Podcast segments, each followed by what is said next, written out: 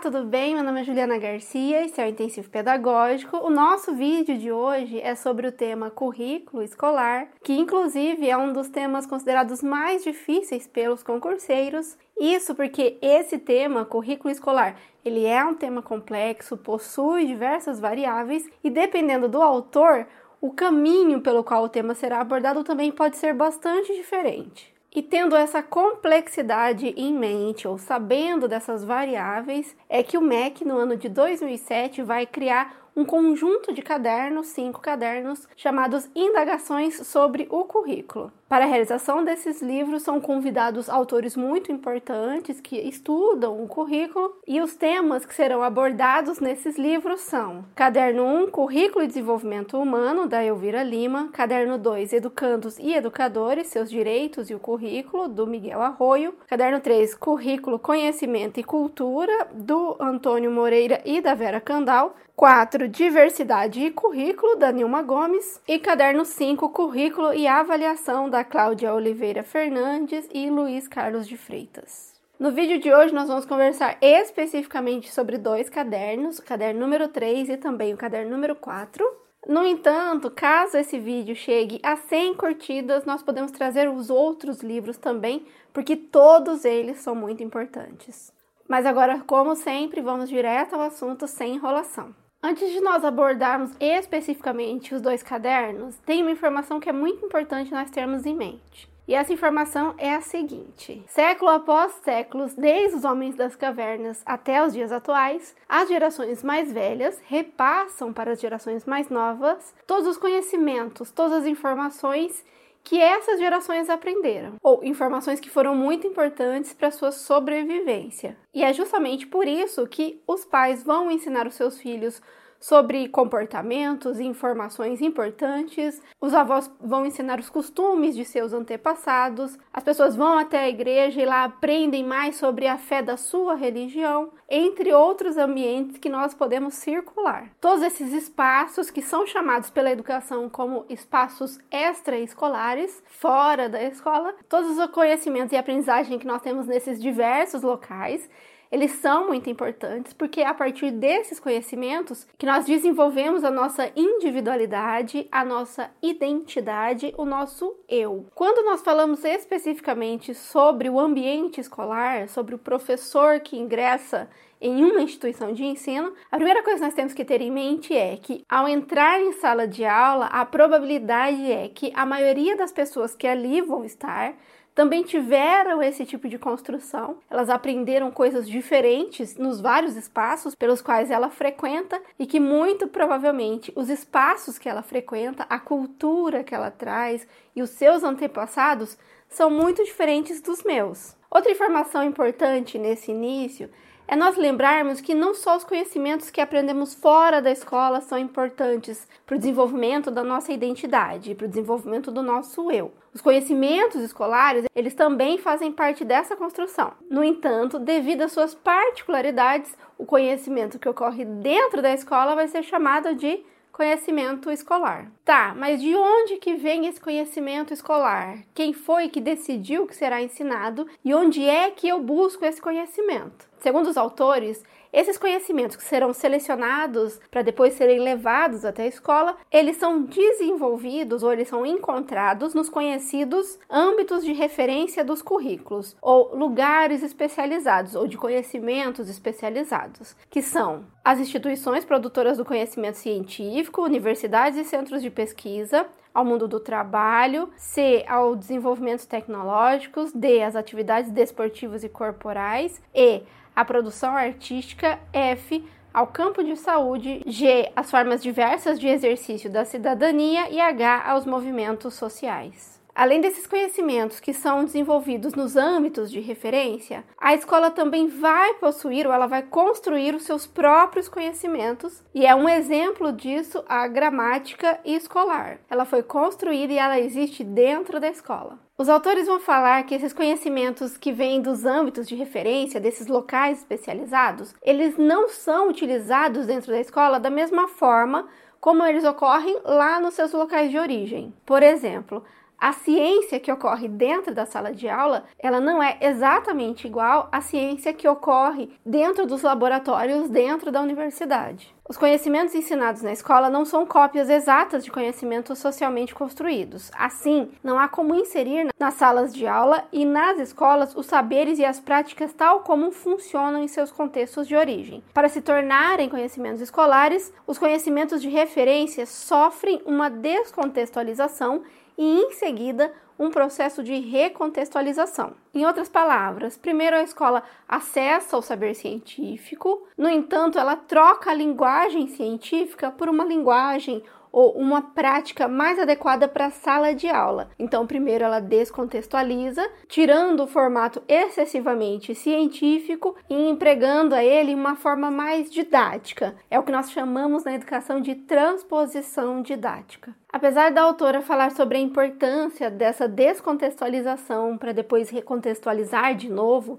dentro da sala de aula, há aqui um alerta muito importante, uma informação muito importante que nós devemos levar em consideração. Nós precisamos tomar muito cuidado com o excesso de descontextualização. Isso porque, se eu faço esse tipo de alteração de forma muito brusca ou muito grande no conhecimento, é muito provável que, ao levar esse conhecimento para a sala de aula, ou pareça que o conhecimento é puro, ou seja, que ele não sofreu interferências políticas ou históricas, também pode dificultar a visualização do aluno sobre o conhecimento em relação à prática, ele pode achar que o conhecimento não tem conexão com a vida dele, em outras palavras, ele pode permanecer fragmentado fora da realidade. Mas vamos voltar ao nosso raciocínio inicial. Após fazermos a seleção de conteúdos e também após fazermos a descontextualização do conteúdo e contextualizarmos dentro da lógica escolar, esses conteúdos serão colocados em um documento que nós chamamos de currículo escolar. A formação do currículo escolar aqui no Brasil, ele tem o início do processo nas instâncias federais, depois estaduais, em seguida municipais para depois chegar na escola. E em todos esses âmbitos, a seleção ela é realizada de acordo com a região e também com os profissionais que atuam em cada localidade. Aliás, vou deixar nos comentários um vídeo sobre essa temática a partir da ótica da LDB. Então, como o currículo escolar, ele é na verdade um documento que reúne os conteúdos escolares, os autores vão citar que o conhecimento escolar é um dos elementos centrais do currículo e que sua aprendizagem constitui condição indispensável para que os conhecimentos socialmente produzidos possam ser aprendidos, criticados e reconstruídos por todos os estudantes do país. E aqui nós já vamos trazer outro alerta, muito importante. É muito comum, durante os debates, nós entrarmos em contato com a defesa, com a explicação de que o currículo escolar é uma lista de conteúdos. Eu pego diversos conteúdos e jogo em um papel. Ou que são apenas conteúdos para serem transmitidos, não refletidos, não questionados. Só se transmite, oraliza. E também há quem acredite ainda que currículo escolar é a grade escolar, aquele papel que nós tínhamos em nosso caderno e que nós consultávamos antes de cada aula. Antes de qualquer coisa, é importante nós sabermos que essas visões são uma visão muito simplista e também muito ingênua sobre o currículo. O currículo ele é muito mais complexo. Mas então, o que é de fato o currículo escolar? Eu vou trazer para você algumas definições que os autores abordaram nesse texto. Os currículos são uma construção e seleção de conhecimentos e práticas produzidas em contextos concretos e em dinâmicas sociais, políticas, culturais, intelectuais e pedagógicas. O currículo é um conjunto de esforços pedagógicos, é o coração da escola, o espaço central em que todos atuamos, o que nos torna, nos diferentes níveis do processo educativo, responsáveis por sua elaboração. Mas essas definições não é a única coisa que torna o currículo mais complexo do que uma lista. Também há a definição do currículo não como um único currículo, mas como três currículos que ocorrem simultaneamente dentro das escolas. E quais são esses currículos? O primeiro currículo escolar, ou a primeira forma de nós encontrarmos o currículo escolar dentro das escolas, é por meio do currículo oficial, aquele que é explícito, o que está no papel. As diretrizes curriculares nacionais é um exemplo bem prático de um currículo oficial, mas há também o currículo real, que é aquilo que o aluno realmente aprendeu, o que ele sabe de fato. E por fim, existe a terceira forma do currículo existir dentro das escolas, que é o chamado currículo oculto, ou um currículo subliminar, aquilo que nós ensinamos sem falar, aquilo que ensinamos pelo exemplo ou pelo que não é dito. Enfim, nas palavras dos autores, o currículo oculto são as atitudes e valores transmitidos subliminarmente pelas relações sociais e pelas rotinas do contexto escolar. Mas para essa explicação não ficar muito abstrata, eu vou mostrar para você alguns memes produzidos por alunos que explicam exatamente isso que nós estamos conversando.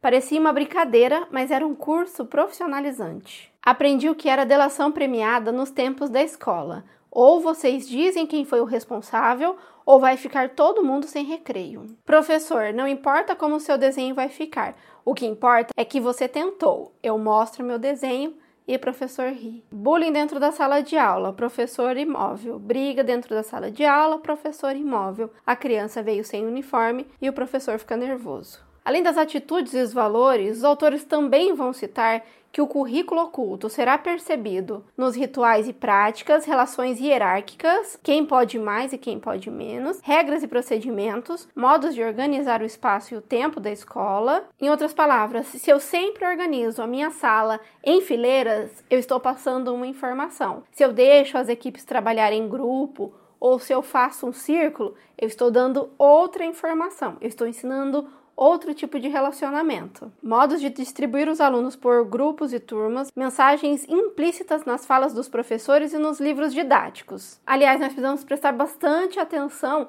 se os materiais que nós estamos utilizando, eles são atualizados ou se eles ainda possuem práticas e falas muito inadequadas ou desatualizadas. Mas por que que prestar atenção nessas informações, tanto no dito quanto não dito e no material didático, ele é tão importante quando eu vou atuar com outros seres humanos que vieram de outras famílias, com outras culturas e outros costumes. Segundo os autores, ser um profissional ético significa que eu estou disposto a atuar com pessoas que vieram de culturas diferentes de forma respeitosa. E eu acolherei essas culturas, eu respeitarei a cultura de pessoas diferentes, mesmo que a cultura dessa pessoa não seja tão valorizada por todas as outras pessoas na sociedade. Em outras palavras, nós, profissionais da educação, não temos o direito de hierarquizar dizer qual cultura é melhor e qual cultura é pior, ou ainda defender uma única forma de existir no mundo. Isso não seria ético da nossa parte. Mas é claro que agir sem julgamento e também baseado em fatos e não em achismo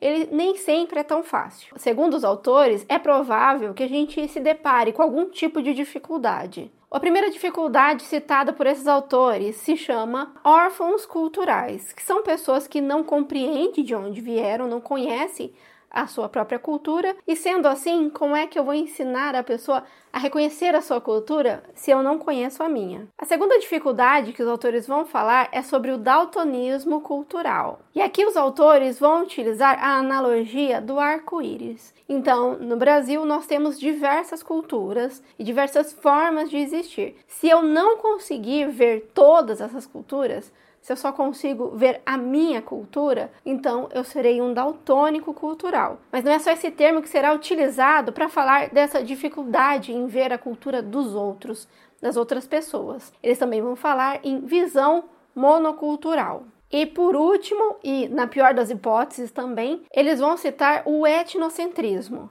Há uma tendência nas culturas, de um modo geral, de ressaltar como positivos e melhores os valores que lhes são próprios, gerando um certo estranhamento e até mesmo a rejeição em relação ao diferente. Em outras palavras, no etnocentrismo, assim como no egocentrismo, a pessoa está muito focada em si, é um excesso de si mesmo. A diferença é que o etnocentrismo pode levar a pessoa a comportamentos racistas e também xenofóbicos. Ainda sobre esse assunto, os autores vão trazer um estudo de 2001, onde esses autores vão falar sobre três formas que nós temos de lidar com o outro, de entrar em contato com pessoas diferentes de nós. A primeira forma é o outro como fonte de todo mal. Ou como diz o psicólogo Jung, é aquela pessoa que projeta todas as suas sombras no outro. Ou ainda, é aquela pessoa que sempre que olha ao seu redor só vê maldade, inimizade e culpados. Menos ela, é claro, porque ela sempre é o lado certo, o lado bonzinho,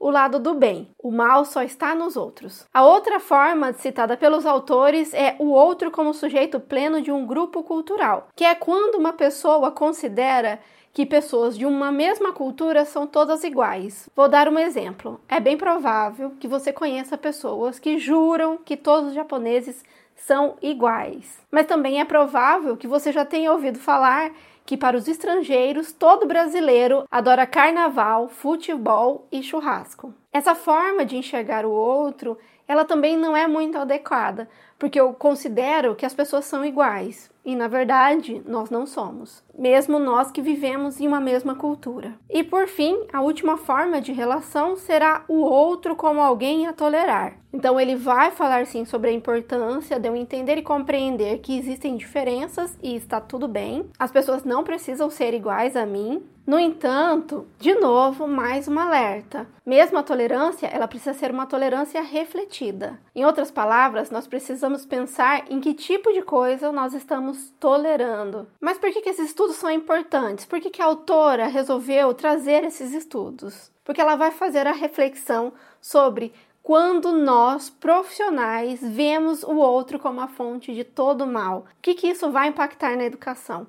O que, que, vai acontecer dentro da minha sala de aula se o problema sempre está nos outros, se eu sou sempre a parte do bem. E os autores vão citar que se nós somos as pessoas que projetam o mal nos outros, um, atribuímos o fracasso escolar dos alunos às suas características sociais ou étnicas. O aluno de determinada cor ou de determinada classe social vai melhor do que o outro. 2. Diferenciamos os tipos de escolas segundo a origem social dos estudantes, escolas de rico escolas de pobre. 3. Nos situamos como professores diante dos alunos com base em estereótipos estereótipos expectativas diferenciadas segundo a origem social e características culturais. 4. Valorizamos exclusivamente o racional e desvalorizamos os aspectos afetivos dos processos educacionais. E 5. Privilegiamos somente a comunicação verbal, desconsiderando outras formas de comunicação humana, como a corporal, a artística, entre outras. Para que tudo isso não aconteça, ou para que essa visão não seja reproduzida dentro dos ambientes escolares, os autores vão defender que a escola ela deve ser entendida como um espaço ecológico de cruzamento de culturas. E eles vão falar falar sobre a importância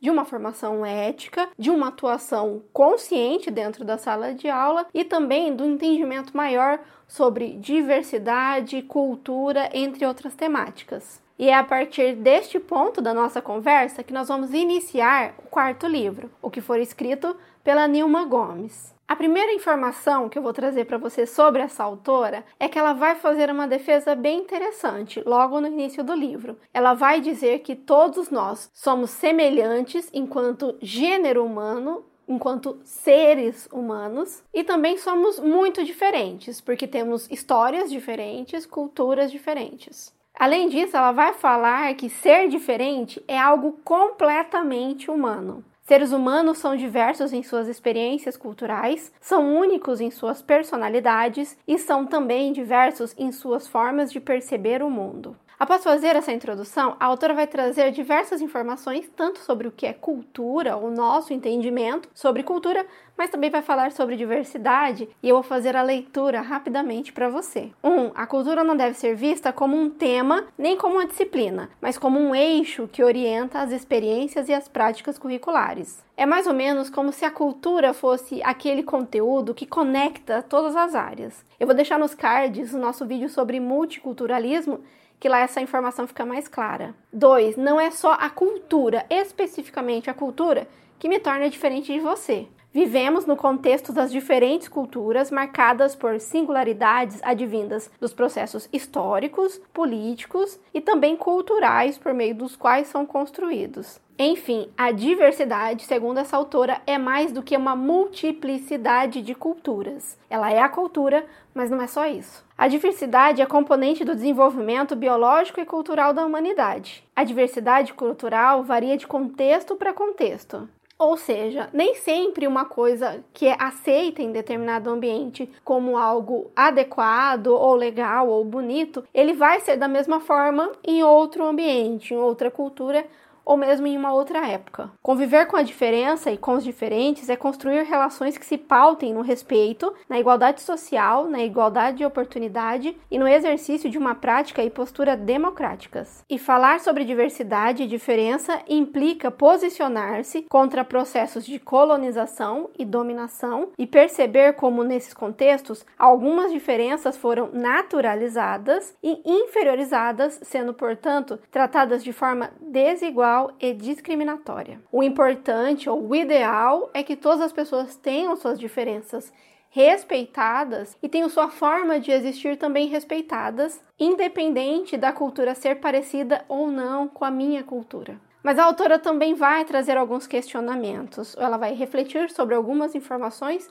que acontecem dentro da escola. A primeira delas ela chama de monocultura do saber. De novo, só uma cultura, só conseguir enxergar um tipo de saber. A escola faz muito isso em relação ao conhecimento científico, então valoriza-se muito um tipo de conhecimento e desvaloriza um outro conhecimento que também é importante para a vida das pessoas. Aqui a autora vai falar que falta nós abordarmos mais ou conhecermos mais os conhecimentos populares, os conhecimentos das comunidades emergentes, os conhecimentos que são produzidos pelos movimentos sociais. Quanto à legislação educacional, ela vai citar que, segundo a legislação educacional, o currículo é dividido em duas partes: uma parte geral, comum, onde tudo será abordado de forma idêntica em todo o país. Em um outro conteúdo, a parte específica. E é aqui que será incluída a parte diversificada. Mas ela considera insuficiente abordarmos as diferenças entre as pessoas ou levarmos as discussões, as compreensões na escola